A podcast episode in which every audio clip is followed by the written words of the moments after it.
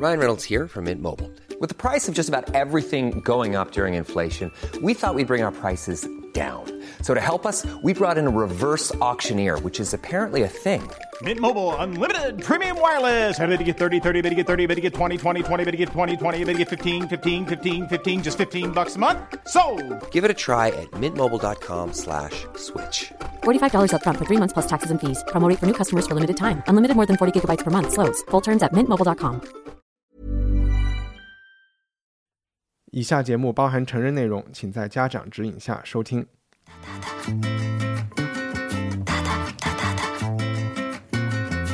What do you want your world to look like? What do you want it to be?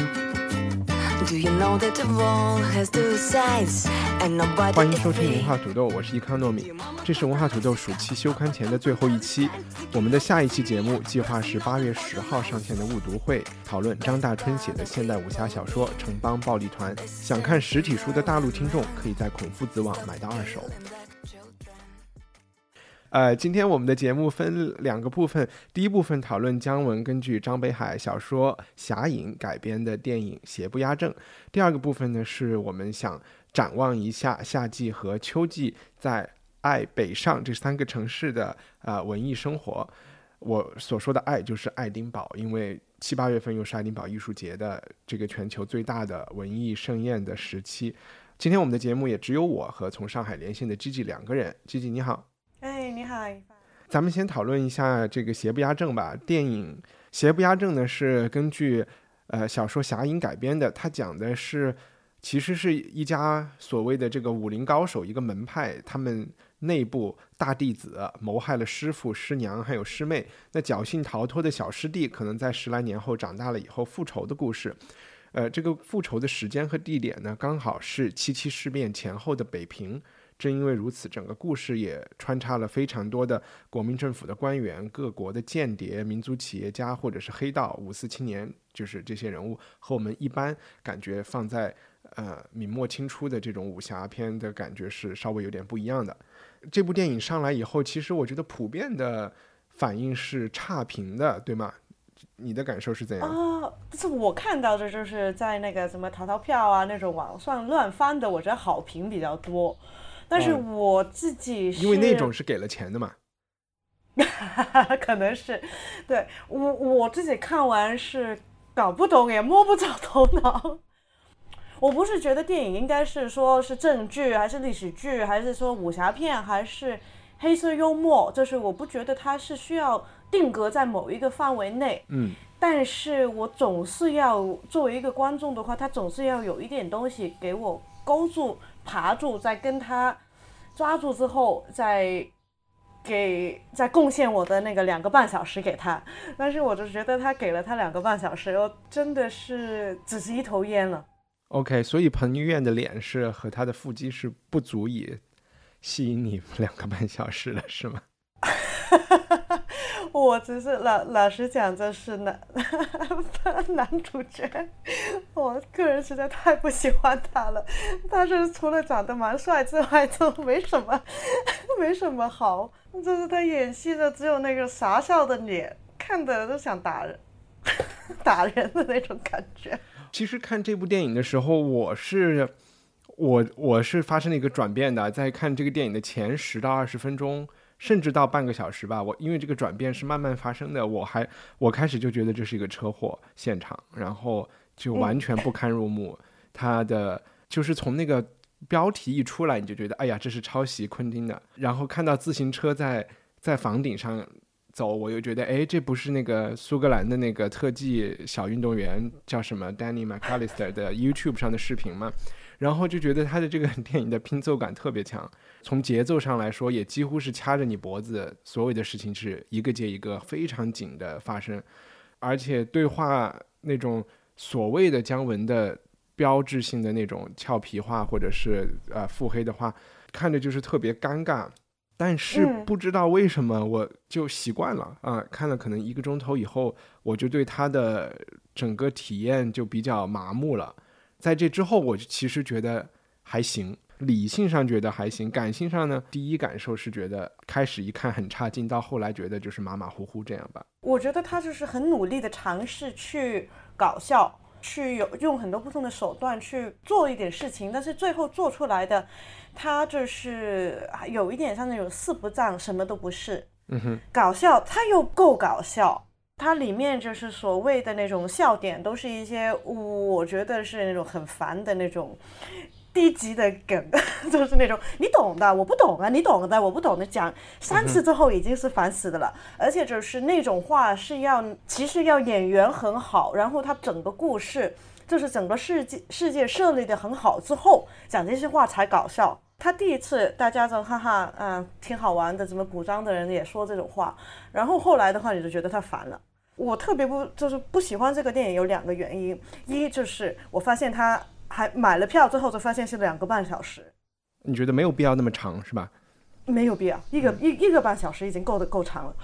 现在很多电影都是两三个小时，但是其实大部分的故事是撑不了这么多。嗯，内容的，他的男主角李天然在那个房顶上跑来跑去，已经跑了可能有十五分钟了啊，因为他每一次都是四五段，对，但是他每一次跑跑的地方都一样的，对，你不需要给我们就是那种一两分钟的跑，你跑一次就可以了，或者是骑自行车换个方式去跑呗。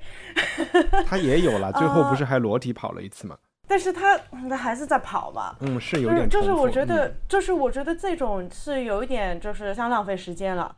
另外的就是我知道这套电影很厉害，找到很多老爷车去拍，但是他们上车下车，车在城里走了，我真的不知道多少次。嗯，我就是看到后来，我开始不知道他不停的展示这种上车、开车、下车。的那种镜头是不是有一点像那种搞笑片？有时候不是搞笑片会有很多人，哎呀，圈圈叉叉跑来跑去的那种感觉。应该不是吧？我觉得应该不是。还是说，只不过他们要作为一个电影的 feature 里边有很多老爷车。feature 对对，然后就是说，他可能只是表达，就是我们有好棒的老爷车，然后就是角色在转移地点。但是我觉得这种其实。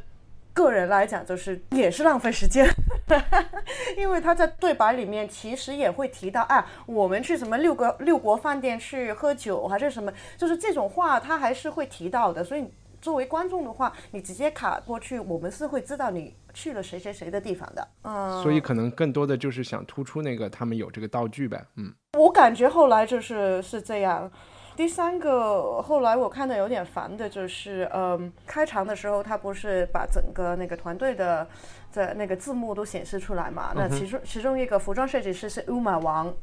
那他是服装设计师。然后我发现到电影就是中下部有很多镜头是纯粹是晒那种晒秀衣服的。啊，是吗？我都不记得。就是某某女主角，感觉她拿那个镜头。就是你看他穿的多美啊，他就是多有气质的那种，就是你就觉得他在拍时装大片。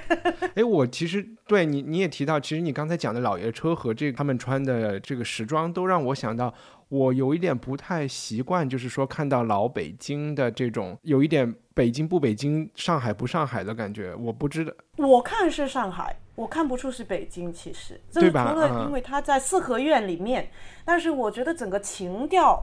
跟人的说的话跟做的事情，你觉得是可以在上海的一个故事。对，但 他也也没有完全，但因为我也没有生活在那个年代了，所以我。有点难想象，也许那个时候的北京也是非常的所谓哈英哈美的，或者是或者是有一类人，他确实他的生活社交圈是蛮国际化的。我觉得反而就是说，那个警察局长还有姜文他们的那个生活圈子挺像，呃九十年代和零零年代的北京，这个我感觉是有一点像的，就是有一个小圈子的人，他们和外国记者、外国商人可能是在一起生活怎么样。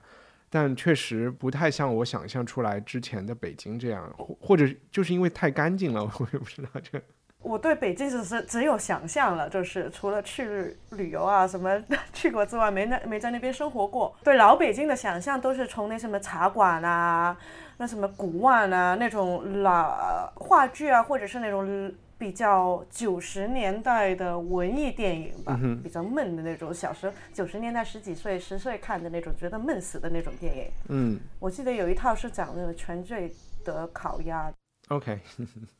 在我脑里面就是那种北京，北京是这个样子的，很灰很脏的，然后大家都穿着那种棉袄，是是是。然后嗯都是大叔在什么抽烟。就是其实找你聊这个电影，其中一个原因，当然就不是因为你了解北京了，更更因为是你可能比较了解武侠，因为你不是、呃翻译了第二卷的那个《射雕》嘛。那其实看这个电影看到后来，我为什么就是说服了自己这个电影还行，就是说。呃，在我脑子里想象说它作为一个武侠电影吧，我我还是把它定义成这样，它的那个形式感也是可以有多样的。比如说我们看前几年的《聂隐娘》，它就是非常那种观念性很强的一种东西了。嗯，然后嗯可能一代宗师就是比较正的那种，还有小时候看的《新龙门客栈》这些，就可能稍微更轻松诙谐一点。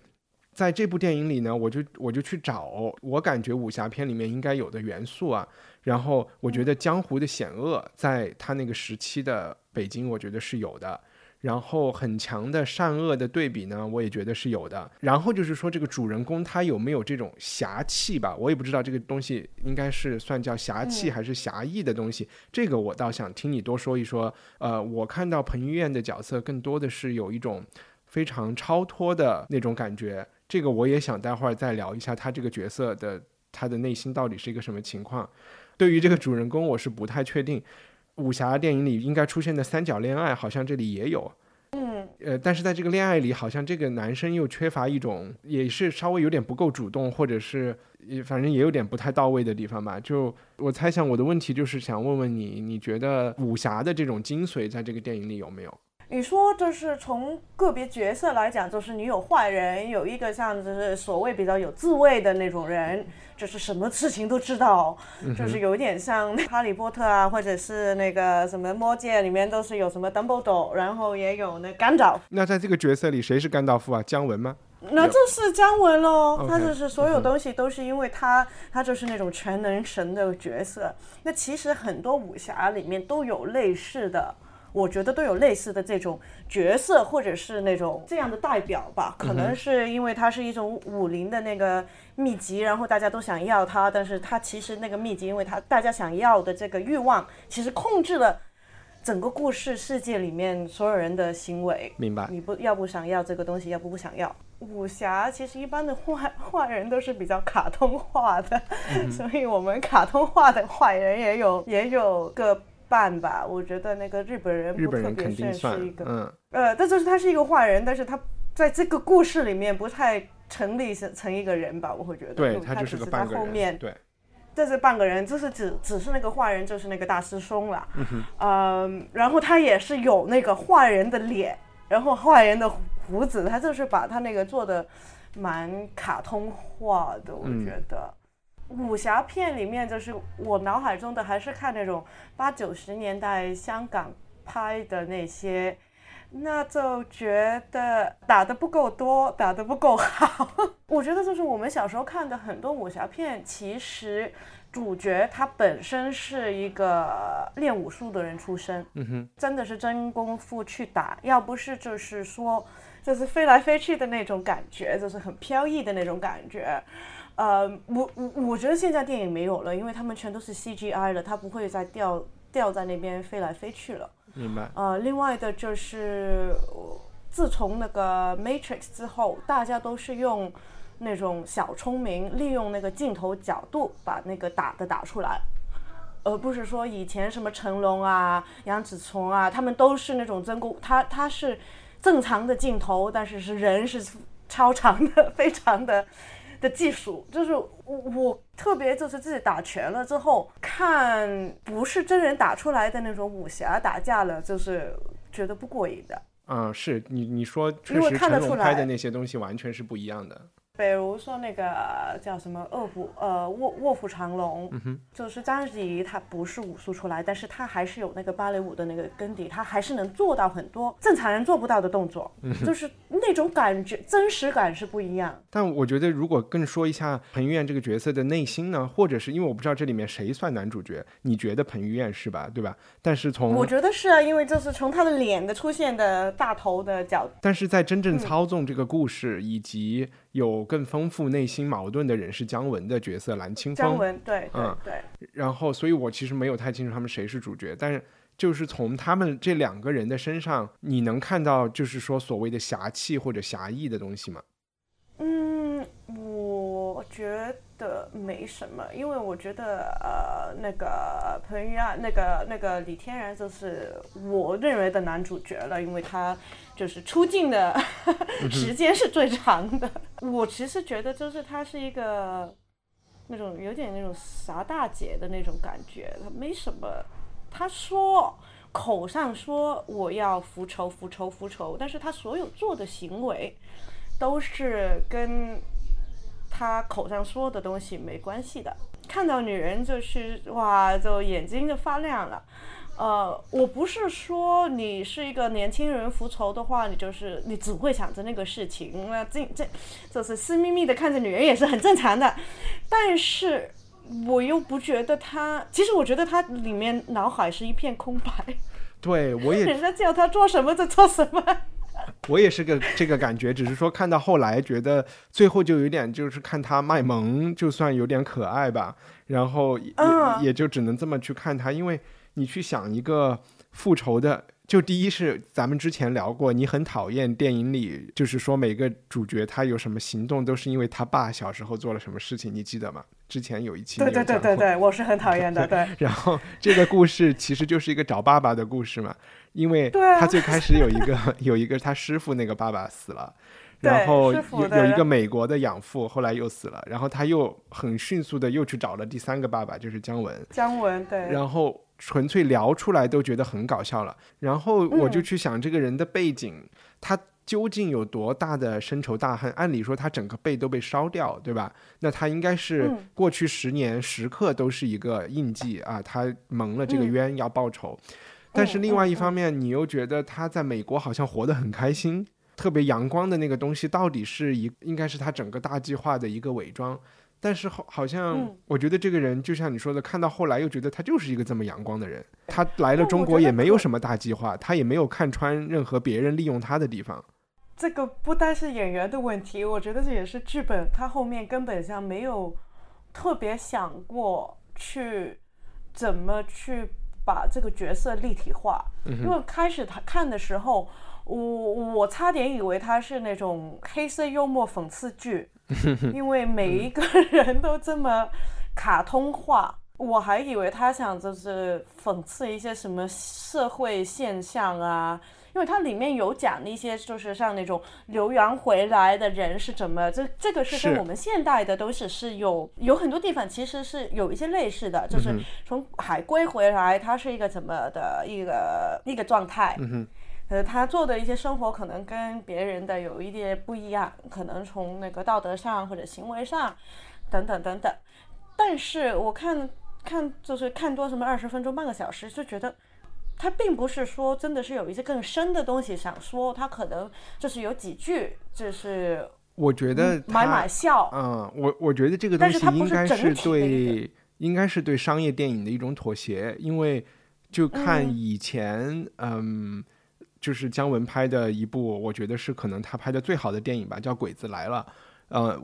嗯，一零年的哎零零年的一部电影，那部电影就是完全放在河北的一个农村里面，然后里面的那些农村的人物形象也是非常就是很很社会现实主义的去表现他们的生活，一点都不掩嗯饰，一点也没有任何就是所谓要美化的地方。它里面有大量的高级黑的台词和段子，全都是一种是对中国就是中国人自己的人性的一种反思，也有日本人说的东西，可能是对日本人的反思，对战争的反思都有。嗯，他完全都是用最就是演员用最平时的正常和没有弦外之音的方式说出来，但是每一句话全都是弦外之音，弦外之音在挖苦和讽刺，就是这个社会。姜文是有力道和能力以及审美来做这件事情的。那他把这件事情拍成了类似于周星驰，可能还没有周星驰那么好的一个东西的话，就对不起，我觉得我这里有点得罪周星驰，就对我周星驰我其实我还是很能我我我看这个感觉的就是他有一点点在模仿，就是周星周星驰前九十年代他不是拍了一些什么那种古装武侠搞笑片的那种感觉，但是他用，因为其实周星驰从广东人来说，从香港人来说，他很多东西还是挖。就是香港人当年的一些生活上的那些，有一点点的，就是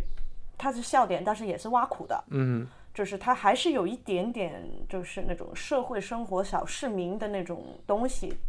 我只是觉得很多角色都是，呃，就是特别这个男主角，或者是，对我看到后来，我是觉得他蛮烦的，因为他实在太平面了。我看到有人写影评，他大概那个意思没有完全说出来，就是说姜文呃太自私了。好戏都给自己，对吧？你要不然就把自己写成男主角算了。这个明显是他剧本里面根本上他已经没有提供这个男主角的一个角色去把他深化的台词了。嗯，他唯一就是说我是胆小鬼，那他也不显得特别胆小，他只是口上说说而已。他的那个身体语言到什么表情到他所做的任何事情，他都没有胆小过，他都是那种傻乎乎的这样冲来冲去。这部电影在过审的过程中，还是遭到了一些很多删减的，基本有两个角色完全被删减掉了。其中一个角色就是就是姜文的上级，因为看这部电影，大家看到最后都会忘记姜文其实是 CIA 的一个人，一个棋子的，他是一个我看到他在美国第一幕的时候，他是有他的。有 Kevin Spacey 对吧？对，第一幕他在美国的时候，不是有一个人就是戴着墨镜坐在中国人，就是有一个中国人戴着墨镜坐在旁边嘛？那个应该是姜文来的吧？前面我也没有太注意。然后还有一个人就是姜文在北京的这个女孩，她有一个女儿叫兰兰还是叫什么？这个、啊，对他那个女儿只只是开过车跟出现了一秒之后就消失掉了。对她的镜头也全部被剪了，因为她的身份也是一个美国间谍，是不是她真正的女儿也有问题？也也不也未必的，呃那如果你说这两个角色都被剪掉的话，那这套戏是三个小时吗？可能他们就又 可能又加了一些他们通勤的镜头。我们有没有办法说一些好话呢？关于这部电影？就是我我好像说的它很烂很烂，其实又不是说那么，就是我我觉得是失望多于它是一套很差的电影。我是记得一些非常精彩的段子，就是唐凤仪、许晴演的那个角色，在邀请李天然和他一起去什么，忘了是毛里求斯还是去哪个地方买个岛的时候，你有记得吗？他们就说那个过两年海水降下去了，还是冰川期带来，这这个岛就和澳大利亚连起来了，他们就成了一个国家。我觉得这个段子还挺逗的。对，其实我蛮喜欢他开始吃饺子的这一段的，就是从他就是去打醋，然后吃饺子，他这一段其实啊，你说两个男人在家里吃饺子那一段，对，两个男人在家，对，他是把那种中国表面很客气，里面其实在较劲的那种感觉是做出来的。但你不觉得那个我看着也很别扭吗？就是也许这个是北洋时期的一个风格，就是他们一定是一个土洋结合的一个餐桌。就是我我不想看他那个，我只是说他讲的对白没有，呃那个那个布景我都没有特别太容易看。这个这个他布景的那个选择，他那个杯碟的那个选择，我就不予置评了。你也是看到有点觉得奇怪，对吧？我没想到北京会有这么洋气的人，大家都觉得北京是那种很土、很传统的。也许不是，因为现在我们去看天津，天津确实是有这样的东西的。对，天津是有，但是北京我也不知道。但是我觉得他那那个那个台词那一个过程吧，那个交流是一个蛮蛮有意义的，但是后来就没有这种张力了。啊，也许因为那是两个还不错的演员嘛，然后你加上了嗯乱七八糟的演员和情节以后，就有点难把有点难把握住了。然后我看到的，第二那个张力的化了。对，然后第二段我觉得特别印象深刻的台词就是说，那个日本人根本一郎和蓝青峰坐在那个坐在阳台上喝咖啡的时候，他就说我、姜文那个时候就是蓝青峰不是说他不想当汉奸嘛，然后他马上就上演了一幕自己人杀自己人的事情，然后请了记者来做假报道，然后就说我要你当汉奸，你就可以当汉奸，就是说这个东西完全是一个，这还是我在这里面看到的稍微就是说深刻一点的一个政治含义在里面吧。虽然其实姜文之前的包括《鬼子来了》这部电影里也有讨讨论汉奸是怎么一回事这个问题了。对，就是但是你有发现我们讲的每一幕都是两个人的深度对话。是啊，对。呃，我我我另外其实觉得有一点奇怪的就是，怎么这个大背景好像没有影响到角色任何一个人的动，他只是提到，但是他实际上的真实的影响在他那个行为里面是没有的，就是包括姜文的这一个角色，他是在那边就是在策划很多东西，在在做一个像神的一样的角色，但是他最终为什么这个做做什么，他这个目标不是很明确的。他是下了一盘棋，但是那盘棋最终往哪里走？然后你说这个小孩，你回到北京，你跑来跑去，那个时候已经是七七事变已经过了，就是那个是他好像没有任何的冲击，除了那个关大娘他会说两句，哎呀去杀鬼子啊什么什么之外，这没了。嗯，就许晴演的那个角色背后最后的自杀是肯定跟大背景有点关系的，但它不算是一个大情节了啊。前面我觉得可能去想想姜文那个角色，他一方面是美国 CIA 的人，对吧？虽然呃剪嗯片子到后来就要把他这个东西给削弱，然后另外一方面他又是一个商人，好像你在他跟廖凡最就是吃饺子的那那段对话里，感觉姜文还是一个红门的黑道，他们还聊了反清复明的事情。嗯嗯嗯，对我就是觉得他这个角色从就是那种，他是希望通过建战争来赚钱，还是说他是某一种某一派的爱国主义，就是不特别明显，还是说他可以同时是两个身份，但是我觉得啊这部电影里可能其实有一个政治观点，就是他把中国，起码是国民党和美国放在了一个战线上，就是说嗯姜文拥在这两个阵营里拥有双重身份是没有问题的，因为嗯他在这个嗯角色设定里，他是一个参加过辛亥革命的人，然后呃，嗯，因为啊，这个是我后来看看书里面才发现的，对对对，我不知道书里有没有提到他跟洪门的关系了，因为确实在国外的唐就是唐人街是有这种以以前的这个反清复明的这些呃、嗯这些行这些会。就是这些社会嗯的存在的，然后他们也许也是支持了辛亥革命以及这些革命家的，就是说他也许历史上是可以考证出来，他确实是游走在中国和美国社会，起码是这两个国家的华人社会里面。那在这里面，日本其实更多的是一个大家的共同的敌人。虽然那个时候还是珍嗯珍珠港之前嘛啊，但是也许嗯姜文嗯的目的就是最终要要激化美国和日本之间的矛盾，也有可嗯能嗯。只不过这些东西如果你不摆出来讲，都是没有意义的嘛啊，没有人会去想这些事情。因为我我感觉那个电影还是这个视觉还是在那个男主李天然这个复仇的那个故事上面，嗯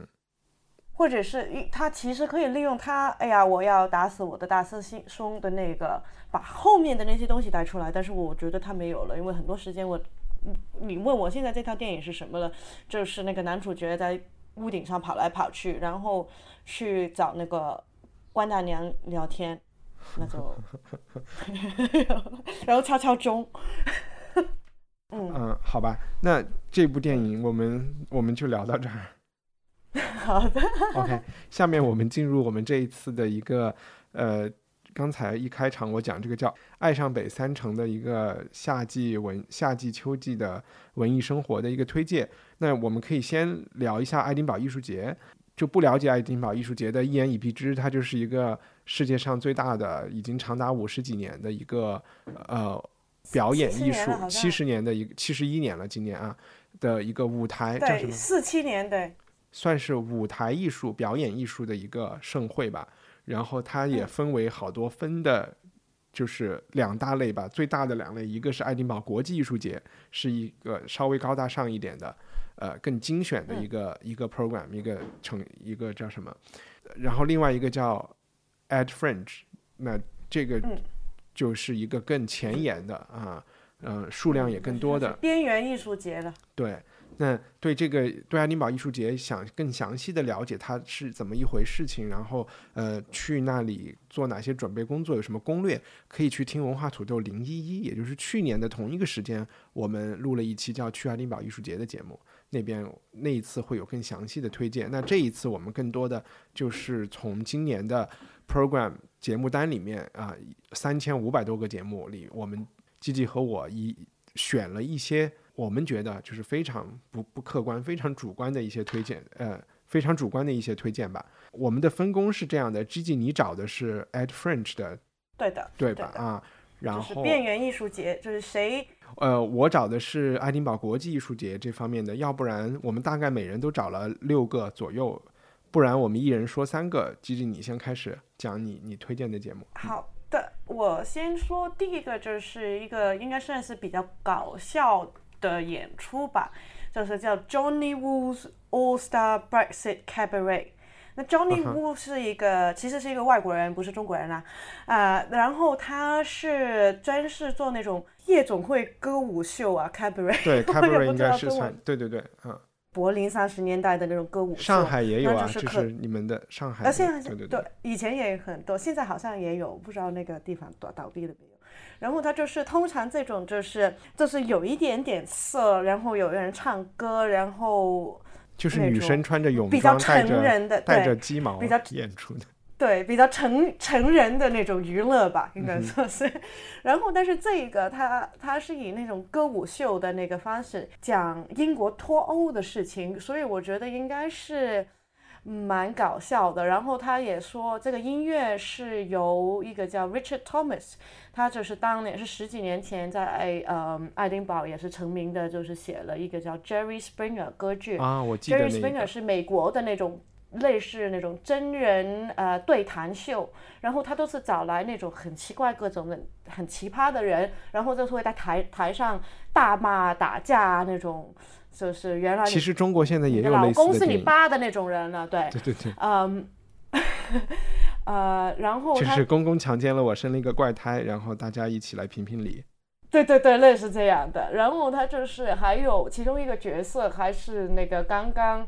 辞辞职的那个 Boris Johnson 就是英国的外外交外交部部长。啊，他也要去表演。所以我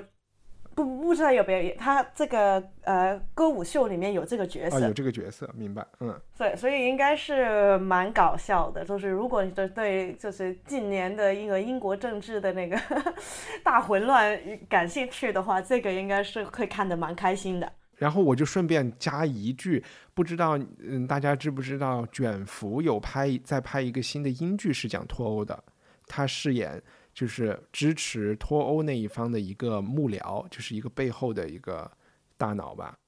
这个是和英国的 Channel Four 第四电视台制作的，可能正在拍呢。嗯，好，我不打搅你，大家可以。到时候拍出来了，我我我真的不知道，嗯，到时候拍出来可能看不下去，砸电视了这个。他我看了一下，发了一一个剧照，卷福在里面是基本是一个半秃顶，所以那个扮相还挺奇怪的。啊，那那可能这个还有一点看头哎。好，继续。哦，另外一套话剧了，就是另外一个是一套话剧叫《Ulster American》，就是阿尔斯特是爱尔兰的呃北爱的一个城市，是北爱尔兰的 Ulster，对对，然后叫。就是阿尔斯特美国人，然后那个作者是叫 David Allen，他是去年还是前年，就是最近几年写了几套特别那种政治性的，就是那种社会政治性的那些话剧。然后这一个剧就是在嗯爱丁堡比较著名的那个呃剧场呃 Traverse，嗯哼，或者是 Traverse，Traverse，嗯，对，里面演出的，嗯，然后他好像是讲一个。得了金像奖的奖的演员，但是他是爱尔兰人，然后是会就是可能一些现在今年好莱坞的那些各种的丑闻啊，那种啊好莱坞政治啊，跟这个现实的政治都可能会混在一起来说了，就是这个特别抢眼的一个事情了，就是说爱丁堡这个。呃边缘艺术节，它其实每一套戏它都会有建议观看年龄，嗯哼，就是说什么什么年龄以下以下的人不要去看。然后这一套是建议你是十八岁以上才看，然后他是说那个语言是非常强的粗暴 strong，然后而且是有那个一些比较暴力，呃场场面，就是 graphic violence，、就是不单是暴力的，它是那种至少有看头。好，第三个呢？第三个呢，就是也是一套话剧，呃，这叫 It's True, It's True, It's True，真的真的真的吧，应该是这样说。然后这一个是根据一九一呃一六幺幺二年的一个强强奸案的那个文献记录去写的一个故事。然后被强奸的那个女生是一个其实蛮著名的一个文艺复兴的一个艺术家，叫 Artemisia Gentileschi。然后强奸她的那个人是她的好像是画画老师，就是有点像那种五百年前的呃四百年前的一个呃法庭戏。OK，所以为什么会把这个问题又拿出来说呢？是因为跟 Me Too 有关吗？呃可能是这对这几年可能 Me Too 有关，因为我们读大学的时候，我读美术史，其实我们都知道这个女生是被强奸过的，这个是一定会说过的事情。但是文艺复兴里面也只基本上只有。她一个我们知道的女画家，这套戏可能有趣的地方就是说，据说有一些对白是直接从当年的那个法庭记录里面是这样直接翻译过来的。啊，就是原文翻，就是原，就是不是说，呃，经过那个编剧太多的改编，明白。就是等于说是中国人如果有一套一套什么包公的，可以 拿到原来的那个 文字来演的那种感觉吧。嗯我觉得这个蛮有趣的。啊好呀，然后那我们就先转到我这边来。哎，不是，我们先问一下，就是 Ed French 是从几号到几号它是从八月三号到八月二十七号。？OK，嗯，然后那这个爱丁堡，我这边就先推荐三个。呃，讲国际艺术节这边，国际艺术节呢就稍微可能更官方、更正式一点。它也是呃先有了国际艺术节，然后呢再紧跟着有了 At Fringe 艺术节。呃，这边我其实去年去爱丁堡的时候，嗯，还是发现，在国际艺术节这边看节目的质量是是相对有保证的，对的，然后票价也更高。票价也更高一些。但其实真正特别热销的剧倒不一定啊、就是在 Ad Fringe 那边也有二几二十几磅、三十磅的剧吧对，。其嗯，实、其实 Ad Fringe 也是蛮贵的，这对起步点不低的。对，呃，但但是 At Fringe 那边有一些场所是有那种剧，就是说你愿意给多少钱就给多少钱的，嗯，就是嗯在他们的那个网站上有啊，你只要是去那几个场馆看的剧都是自愿给钱。那我现在先推荐三个爱丁堡国际艺术节，第一个是八月十一号到八月十三号的一个舞蹈叫 Autobiography，然后呢，这个 Autobiography 的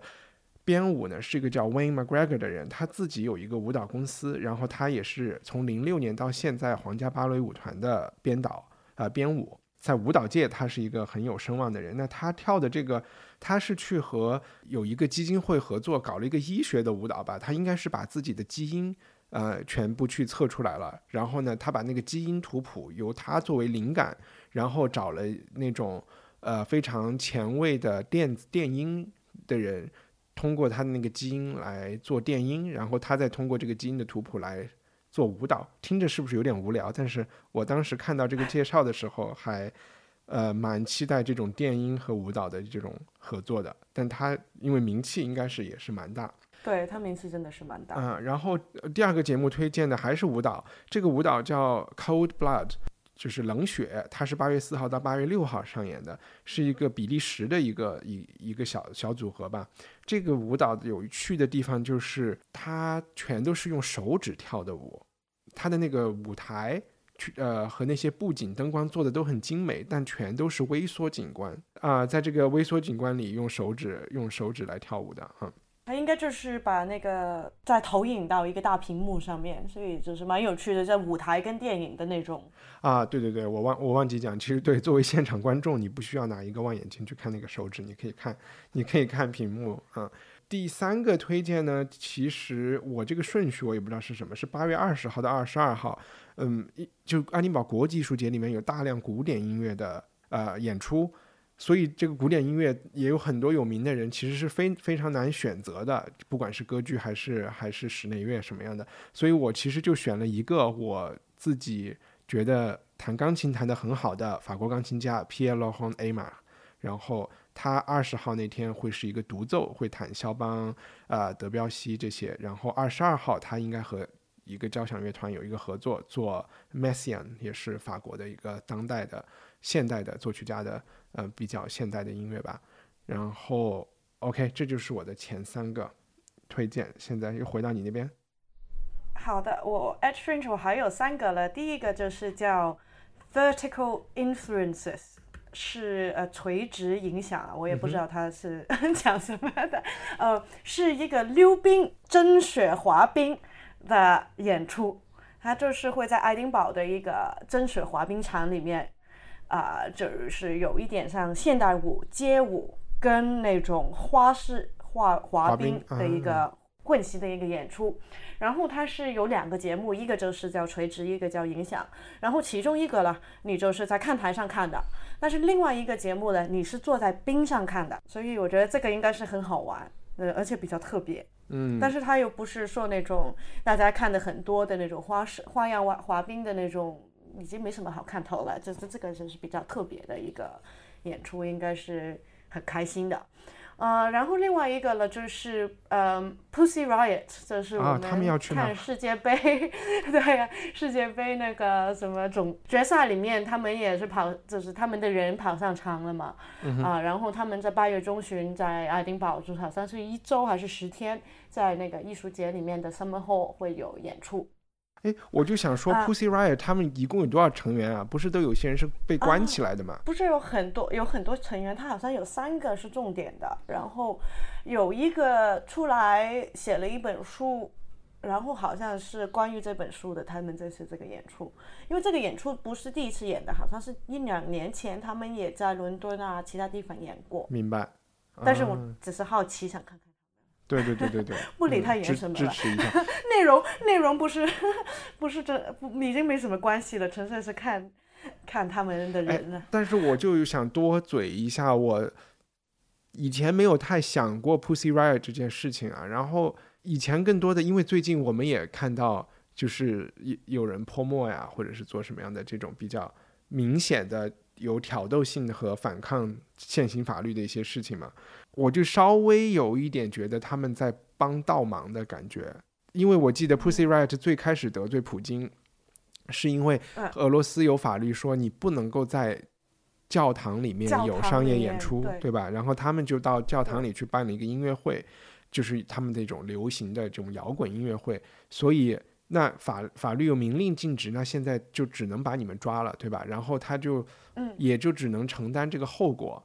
但是，嗯，然后他现在就变成那种反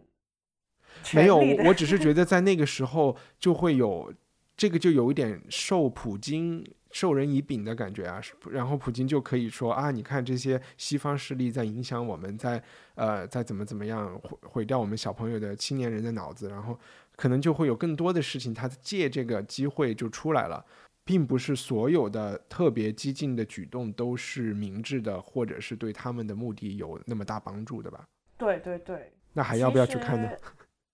我我我纯粹是好奇这个，嗯 呃，因为我印象中其实好像说这个演出是不大好的，我也但是你可以想象，我在西方大家就会一定会看排队去看他。看过一个，当时就是等于放放了出来之后，因为他不是不是关进去关了好久，然后放出来之后，其实他们已经卖了，就是那种高价卖了那他们的故事给出版商。嗯哼，老实讲，他们不论他初初心是为什么做这些事情，现在做的难听说的都是一些商业行为了。嗯，因为他越做的多反抗的事情，不论他是真正的真心的反抗，还是说最后的结果，他们还是会经济上受很大的好处的。是是是，最后在这个很现实的社会里面，你是如果得到很好的金钱的好处的话，你做事情是绝对不是特别真心的，就是这个你就开始。那个所谓的道德就开始开始变成灰色了，已经不是黑白了。是所以，嗯，所以他可以把所有钱都捐出来。对，比如说他们在那个世界杯里面这样跑出来，是不是件好事了？就是我看球的时候，我还是蛮相蛮蛮不高兴的，因为那个时候刚刚是那个克罗地亚在进攻的时候，然后被他们打打打碎了。但是怎么说？呃，这个好奇心还是想看看这这帮人自己是谁，他在他有什么事情想说。对好呀，，嗯这个是这个。然后最后一个也是一个话剧，嗯，叫 Dressed，就是一个那那那那个穿衣服的那个 dress，它就是好像是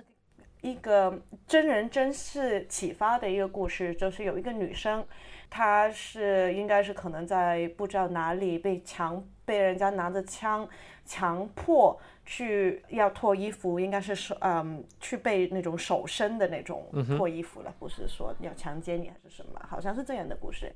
然后她后来这个女生就据说就是只穿她自己做的衣服。然后这个故事，呃，这个所谓的话剧、舞台剧了，它会有一些舞蹈啊，它会在台上做衣服啊，会有一些就是喜剧搞笑的内容啊，也有一些原创的音乐，就是我觉得这个嗯，应该挺有趣的吧。就是说你的这个听衣服跟我我听着觉得一般般呢，就 就是看一个人在那做衣服嘛。啊，对，你都不知道你有没有做，你可可能可以参与做衣服呗。OK，就就就是这个，其实是嗯，之前那个风头是讲的蛮红的，因为近期就是都是很喜欢说一些关于女权啊、女人啊、女人的身体啊、女人做的剧啊什么什么的。嗯，呃，好呀，然后过渡到我这边也是跟女人有关，也跟脱衣服有关，是一个法国的剧团，这次带了一出戏，就是法国的那个杜拉斯，他一九八二年的一一部小说，这个名字叫《La maladie de la mort》，但是中文应该是叫《绝症》这本书啊，呃，其实他讲的就是一个男人他。请了一个女人去海边的一个，就是一个三陪小姐吧，他请了一个女人去每每周都去海边呃的一个酒店里陪他，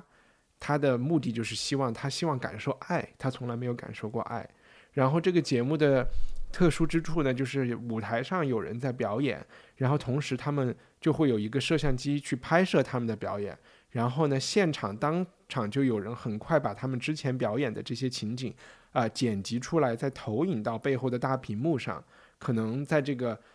呃就是内心活动和他们的一些记忆的东西是可以通过这种方式在大屏幕上呈现的。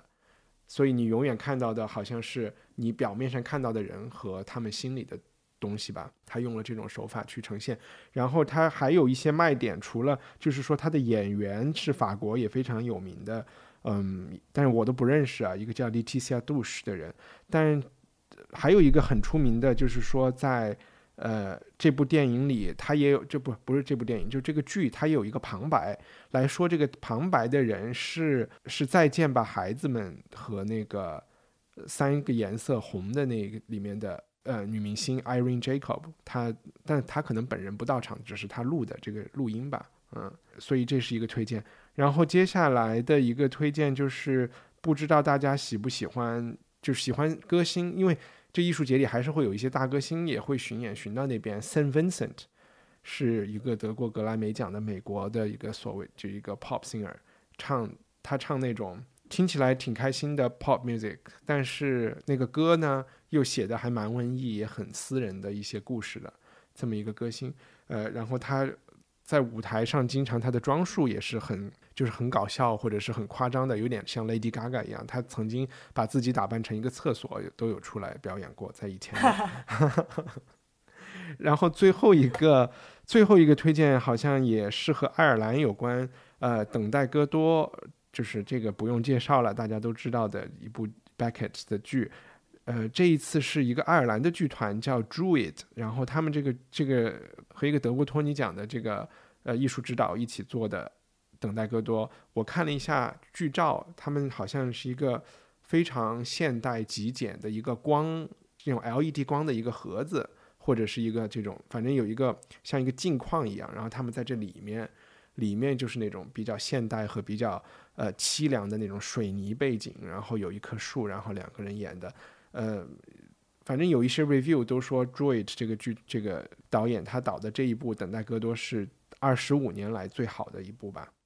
剧团是蛮出名的，他们是吗？嗯，好呗，反正这个爱丁堡这个艺术节就是有几千部作品，就是戏可以去看。我们也就是选出了十二个，十二个东西，希望大家能够有朝一日，如果不是今年，有机会去。我也其实觉得，为什么他们不直播 Ad Fringe 的这些东西呢？Fringe 应该太难了吧？他好像我印象中，他每一场之间可能只有十五分钟或者是半小时的那种换场，但是我觉得他那个国际的那个是可以直播的。对你像 Google 这样的公司，或者是腾讯，应该就去买了版权，就就 Edinburgh 但 Live 是可能很多演出者就是你要搞那些版权，还是蛮复杂的。后面演一场半场，搞这么多 事情出来。好呀，那我们接下来就可以稍微加快速度，先聊嗯同样也是今年夏天和秋天北京和上海的文艺推荐。我们是按嗯什么顺序？我这是有三组的节目吧，应该说是、嗯一个呢，就是八月份八月二十三到二十六号，呃，上海京剧院院有一个叫京舞会的系列，在上海的共舞台 ET 剧场，主主要的就是武生的折子戏。那我这种很你说武生人就是武打是吧？武打的，对这是我很 low 的，特别喜欢在人家的台上翻跟斗的，所以应该是那种热血沸腾的那种演出。OK，所以上海人也是看京剧的哈。嗯，上海人喜欢看京京剧的，对，OK，京剧跟粤剧是特别多。另外的都是那个古典音乐、声乐的一些演出。嗯，今年九月份在上海大剧院呢，就是有好几场特别棒的呃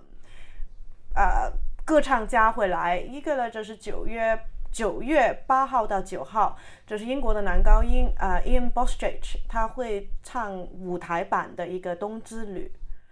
嗯，会演两个晚上。然后九月十四到十六号了，就是下一个周末了。德国的阿尔富特剧院会跟上海歌剧院一起演出那个华格纳的《漂泊的呃漂泊的荷荷兰人》兰人，嗯。对，就是 The Freaking Hollander 也会做一场华格纳的一些精选的歌剧啊、演出，然后就是都是中国跟德国的歌唱家也会参与，也有很大的那个合唱，就是本地的合唱团会会参加的。然后这是九月二十五号了，就是中国的应该是现在是最著名、最棒的女高音何慧有一个独唱音乐会。嗯然后她主要是唱那种意大利歌剧嗯，啊，什么 Puccini 啊、Verdi 的那种。明白。哎，像这种在上海卖多少钱一张票？也是好几百吗？哦，就是从基本上最低的，他所所谓的公益票是八十块，但是基本上是买不到的。然后再上一层就是一百八十了。哦，然后最顶的话就是看不同的演出，有时候是六百八，有时候是五百八，有时候是八百八，有时候是一千多。明白。我们都是买最便宜的。嗯，因为两个人去看的话，两个一百八或者是两百八已经是很厉害了。是。呃，最后了就是，呃，今年上海交响乐团其实请了很多很著名的音乐家，包括那个钢琴家 Martha Argerich 的阿格里啊、啊里奇，嗯，呃，但是那个票已经是可能应该炒到两三千块了，呃。也买不也也没有想过去买，他可能应该算是现在活着，就是女钢琴家里非常牛活着的的，快八十。我觉得应该是他是活着的最传奇的人了，嗯应该信其他的都是那种老的老的乱七八糟不会再演出的了。嗯嗯，但是我看整个一年的，他就是一八一九年的那个整个演出，我个人最兴奋的就是十二月二号，贾森男高音 Franco Fagioli 嗯哼跟威尼斯巴洛克乐团的演出。因为这个应该是现在全球里面啊，我认为唱的最好的假声男高音。嗯然后他也在什么巴黎歌剧院啊，就是跟那个像 Cecilia Bartoli 啊，他都合作过。他那个声音是又大又有感情，因为一般假呃假声男高音的话，是声音不大，他其实很难，不是很多歌剧他能唱得到，因为歌剧院都是很大嘛。嗯呃，然后这一种声音的话，其实我们一般在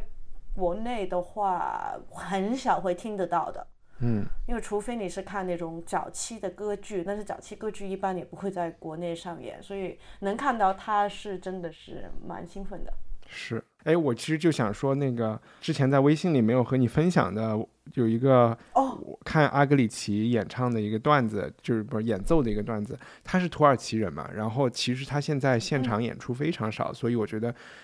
喜欢钢琴的人在上海可以花两千块钱去听他的这个，我觉得。他也应该是有一个什么很特殊的一个事情，就只有那一天那一场，在伊斯坦布尔啊，就是他的故乡有一个演出，然后我就是在酒店里，可能就是啊看一下晚上有什么演出可以买买票啊，然后我看哇有 Martha Argerich 的，我就去买票，但是我也看不懂他们那个文字，也没办法买买票，我就赶快坐船，因为他在河的另外一边，然后再跑步跑到那个演出厅大厅那去，票已经卖光了，然后这个演出也马上就要开始了，然后我就去跟那个你知道那个卖票那个亭子里不是还隔一个玻璃嘛，我就给他解释，就说啊我是从中国来的，我特别喜欢这个呃阿格里奇的音乐，然后我一定想。就是你们能不能就是多卖一张票给我，或者是怎么让我能听到？然后这个卖票员就售票员就去叫他们的经理过来，他们的经理就把我领到了音乐厅，他拿了一把折叠椅就放在那个过道上，然后我就相当于坐了一个最好的椅子，呃座位啊，就是很正中间的一个前面没人的，对，然后 免费他们也没有收我钱，我就觉得这种事情。在我们现在这个社会里是越来越不可能发生了，对吧？现在对，很少发生。现在你就是我，以前嗯，还是去过蛮多，就是特别在国外的时候，就是你没票嘛，在门口等，然后就是总是会有一有一些好心的人，因为看到你是中国中国人啊，然后又是孩子啊，然后就会你是不是在等票啊？你可以，我有多一张票，你跟我来吧。嗯，但是就是有一些就是有一些是很可爱的，就是老伯伯，但是有一些就是你觉得他有一点色眯眯的。嗯 对，哎，但是有有免费票看得到，也不理这么多了。对。虽然我们的推荐可能没有太按时间顺序，但是我尽量在我们节目最节目的那个呃 show notes 那个部分，把文字信息整理的时候，按照按照时间顺序给到大家这些演出的信息和链接。那我来讲一下北京的这些推荐。北京的首先这些推荐都是来自于我的一个微信群，叫猫猫狗狗团。我们很多北京部分的嘉宾，呃，也是都是我从团里这个微信群里请来的。那猫狗团的推荐呢，就包括我可能分的是类型吧。首先是音乐类型的，七月二十号这最最就是这周五晚上，在北京的糖果会有以前的 Libertines 里面的一个主唱 Carl Barat 在中国的巡演，然后他也可能会去上海，我不知道。G G 我今是他们的天晚上去看，啊，你去看 Barat，哇哦！对啊，呃刚完刚一会儿录录完音就要你们是在是在哪里？是在毛还是在什么地方？在上海在毛，嗯，对，，OK。然后好贵啊，四百块。哇天呐，然后那个呃，八月十三号在保利剧院有一个北京的钢琴家阿布的，他是弹那种爵士钢琴的，反正很早就开始公共演出了，现在他才十九岁，已经在全世界啊演出过，对对对，所以呃网上也能找到他的视频。好像这一次的演出叫《少年情狂》啊，阿布钢琴独奏音乐会，在保利剧院。然后到九月九号，呃，因为我们推荐的这些有一些大家听到是九号九月十月份的，其实你今天就需要买票了。如果买，甚至今天都必须去淘宝上找人买票。对的，呃，九月九号是一日本的音乐家坂本慎太郎，我希望把他名字念对了，Sakamoto Shintaro。他以前是一个就是那种很颓废的那种日本乐队，叫迷晃帝国的一个一个乐队。他九月九号是在天桥艺术中心有一个演出。接下来的几个推荐是话剧，我看一下，按照时间顺序来说，八月九号到八月十五号在国家大剧院有这个呃《The Tempest》暴风暴风雨是濮存昕演的。我推荐这个主要是我看到，当然濮存昕是一个很好的演员，我看到他他演那个呃 Prospero 就是那个男主角，嗯，然后他们这一次就把男主角的中文翻译翻译成了普斯洛，然后普也是用的濮存昕的普，然后我就觉得啊，看到了一个小编的小思路，觉得挺有趣。另外一个下一个话剧的推荐是十月份的了，十月十七号的，呃，酗酒者墨菲，这个是史铁生的一个中篇作品改编的，是由波兰的导演呃路帕改编的。这部这部剧应该是在我好像这里忘了它是在哪里上演，但是这个也应该是要立刻去买票，要不然就买不着了。就是十一月二十八号到十二月二号，呃，濮存昕和胡军演《哈姆雷特》，这个也是在国家大剧院。这个是这两个莎士比亚是不是都是那个跟皇家莎士比亚剧团合作的那个翻译项目的？哎，我觉得好像《The Tempest》应该是这一个，我不知道了，因为《哈姆雷特》这个导演叫李六乙，我就不知道他有没有关系。最后一个推荐就是九月六号到八号的最后一个剧的推荐啊，《人民公敌》是德国邵宾纳剧院的，呃，因为人《人民公敌在应该是去年还是什么时候在仁义有演，对，易卜生的。呃，当时去看了的朋友都觉得，为什么这部剧没有被禁？就觉得其实他谈的那个话题是非常当下、非常政治，但是因为易卜生已经上升到那个层面了嘛，然后，然后表面上他讨论的问题是跟他的国家那个时代有关的问题，但其实中国人会非常有共鸣的。剩下我推荐快速推荐几个展览吧。我不知道上次有没有推荐，就是到八月份我们都还可以在七九八看到素人艺术节 Almost Art Project，这也是我老婆做的。另外几个展览是七月二十一号到十月十八号会在尤伦斯有一个徐冰的个展，虽然徐冰反正名气在那里了，我自己不是很喜欢，但是这也是他最近一段时间在北京的一个最大的个展吧。呃，也是从现在到九月一号，在七九八的佩斯有一个叫韩国很实验性很强的一个韩国艺术家，呃，他应该算一个表演艺术家，叫李建庸，甚至有人叫他韩国表演艺术之父吧。想知道在六七十年代的南韩的这种很先锋的前卫的艺术家在做什么的，可以去看这个展览。然后最后就是八月四号到九月四号，在北京的三个很奇、很独特的小空间里，会给艺术家张鼎做一个叫“安全屋”的个展。张鼎呢，大家呃，反正他也是一个又做表演又做雕塑、绘画、什么 installation 都做的一个呃一一个艺术家了。然后就这个展很有意思的地方，就是他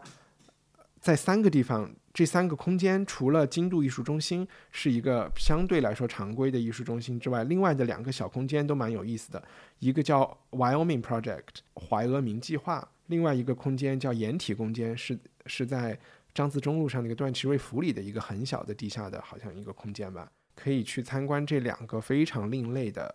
就是北京的艺术空间。当然，它最多的展北京品还是游一下在，对对对对对。嗯，然后八月四号开幕那天，应该是在愚公移山还有一个派对，那个大家也应该是可以很容易混进去的，我相信。哈哈哈哇，推荐就到这里，嗯啊，大家可以花钱了。对，大家可以真的这里面一算，怎么都得花三千五千，对，可能下下几周没有节目，所以就八月份再见。for the saints, a bow for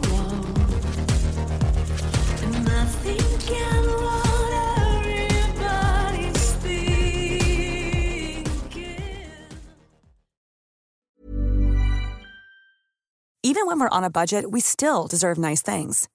Quince is a place to scoop up stunning high-end goods for 50 to 80% less than similar brands. They have buttery soft cashmere sweaters starting at $50, luxurious Italian leather bags, and so much more. Plus, Quince only works with factories that use safe, ethical, and responsible manufacturing. Get the high-end goods you'll love without the high price tag with Quince. Go to quince.com/style for free shipping and 365 day returns.